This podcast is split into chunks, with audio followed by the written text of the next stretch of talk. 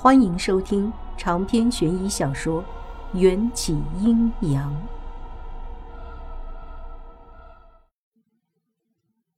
公孙启深吸了一口气，暂时压住了心中怒火，从袖子里拿出一卷圣旨：“奉天承运，皇帝诏曰，宣公子高即刻进宫面圣，钦此。”就在宣读圣旨的时候，解忧公主走到我面前，牵住我冰凉的手，低声道：“公孙环一个时辰前就在宫中突然暴毙，听说临死前给他的父亲公孙启留下四字，写着‘妖孽害我’。本公主猜想，这妖孽指的应当就是你了。而很不幸的，大良造公孙启也是这么想的。”我诧异道：“所以公孙启就借题发挥，找我报复？”解忧公主继续说道：“说的没错，公子高是可以保护你，但他接了圣旨就要进宫面圣，公孙启就有机会取你性命。聪明如公子高，自然也想到了这一点，不会离你而去。可他若不去……”公孙启就会用抗旨为理由，用陛下的精兵将这里夷为平地。我们都是公子高的女人，谁都不愿意看到心爱的男人受伤。不如做一笔交易，你去说服公子高进宫面圣，本公主便有法子保证你性命无忧。解忧公主说完。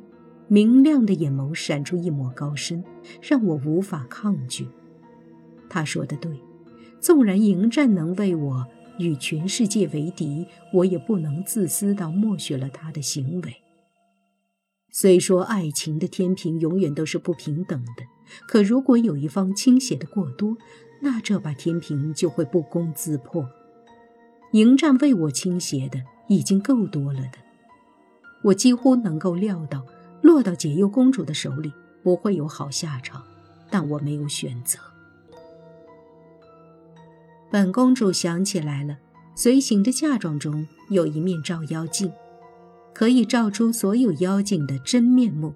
不如将此女交给本公主带回驿站，用照妖镜照一照，再请大良造秉公处理。正所谓一山不容二虎。我和解忧公主的关系注定了就是仇敌。所有人都知道的事情，公孙启当然也知道。他理所当然地以为解忧公主恨我入骨，是站在他这一边的。解忧公主优雅地踱步到迎战身边，亲昵地贴着他的耳朵，轻声细语，末了转身问我：“妹妹都已经答应了，不信你问她。”我不禁冷笑，解忧居然称呼我为妹妹，多么讽刺的称呼！是在向我炫耀她的等级，还是在提醒我不听话的下场？我的鼻子有点酸，机械的点了点头。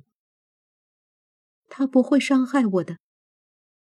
迎战深深的凝视了我一眼，我又点点头，挤出一个笑，他才单手接过圣旨。儿臣领旨。公孙启布满细纹的嘴角扬起一个阴险的弧度。那就请吧，公子高。人群跟随着迎战的步伐离开，一团青烟悄无声息地出现在我的身后。不问可知，是迎战换来了青鹰保护我。公子说了。任何企图害你之人，杀无赦。青樱还是一副看我不顺眼的表情，但她恪守着对迎战的忠心。解忧公主如约将我带回驿站，并且以礼相待，没有将我当成一个下人或者罪人，邀请我一同坐上她那辆金碧辉煌、挂着七彩纱幔的马车。青樱也跟上了马车，盘腿坐在我和解忧公主对面，让车厢中的气温下降了好几度。解忧公主搓了搓双手，好奇地问：“你真的是鲤鱼精？”我很负责任地回答：“以前是，现在不是。大巫帮我变成人了。”大巫啊！解忧公主喃喃道，神色略显惆怅。我听阿来说，这几个月发生的事情，大巫的决定没错。紫微星照射到的女子，便是能够拯救我燕京国的女人。说着，他拉开了飘渺的纱幔，让明亮的光束照射进马车里。变成人者后，我没有了妖精的法术，肉眼凡胎在白日里再也看不见璀璨的星芒。但那星星点点的照射在解忧公主那张惊为天人的脸孔上的光束。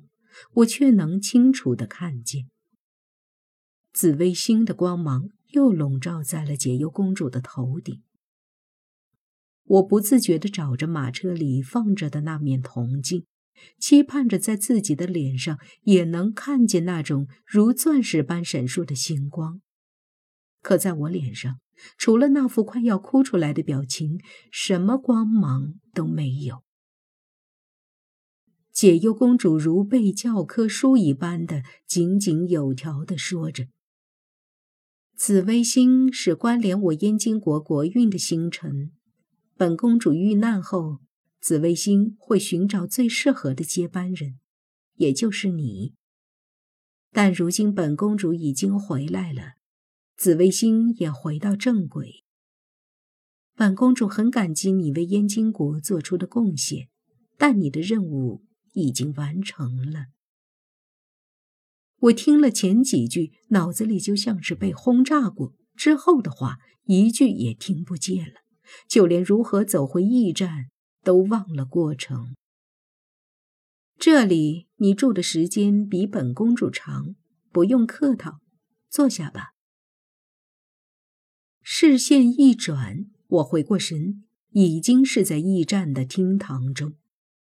阿来挺着腰杆子站在解忧身边，麻利的给我倒茶。姑娘，请用茶。我说道：“不是说要用照妖镜吗？”熟悉的环境里，那些熟悉的脸孔都向我投来了陌生的视线。他们似乎都在讥笑我，让我这个冒牌公主无地自容。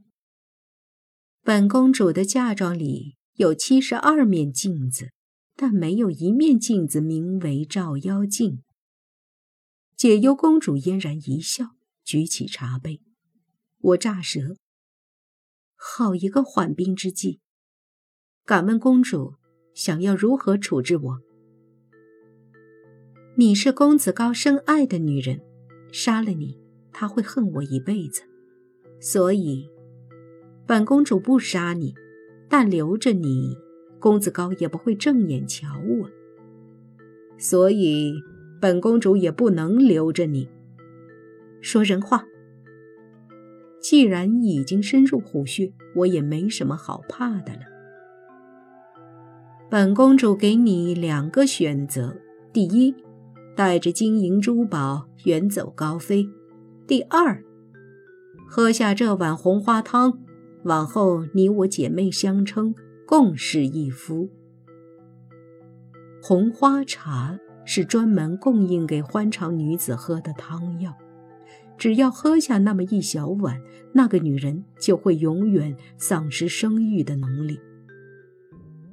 阿来将一个瓷白的瓶子轻轻放在我的面前，催促道：“我家公主慈悲心肠，什么都不计较。姑娘，你还犹豫什么呢？”我倒吸了一口冷气，曾几何时，我有多么期盼能为迎战生一个孩子；曾几何时，迎战也贴着我的耳畔诉说着执子之手，与子偕老。喝下这碗红花汤，我或许就能牵着他的手一直到老。解忧公主捏着我的手，放在冰冷的瓷瓶上。喝吧，本公主知道你离不开它，这也是你唯一的机会。若我是一个生在古代的女子，或许会对解忧的行为感恩戴德，可我偏偏来自现代，骨子里就只能接受一生一世一双人。我。不是大度的女人。瓷瓶从我的手中摔落，在地上砸了个粉碎。刺鼻的中药味儿蔓延了整个房间，那里面的红花如血一般红得刺眼。青樱没好气的训我：“犹豫什么？你想要害我们公子断子绝孙吗？”解忧公主看不见青樱，以为是我打翻的。好看的脸孔带着阴霾。看来我们是没什么好说的了。我们本就没什么好说。青樱见我软弱，附身在我身上，代替我开口。厅堂里的气氛瞬间降温。我几乎能预料到解忧公主可能会抽出血迹插入我的胸口，或者划破我的脸，但她只是咬着唇，静静坐着，一动不动。门外忽然传来一阵吵闹，似乎是一个男子吵着要进来，被侍卫拦下。乐儿，你出来！我不信你忘了我，乐儿，求你见我一面。闻言。解忧公主手中的茶杯洒了出来，露出一丝慌张，而我也辨认出门外传来的是秦玉郎的声音。长篇悬疑小说《缘起阴阳》本集结束，请关注主播又见菲儿，精彩继续。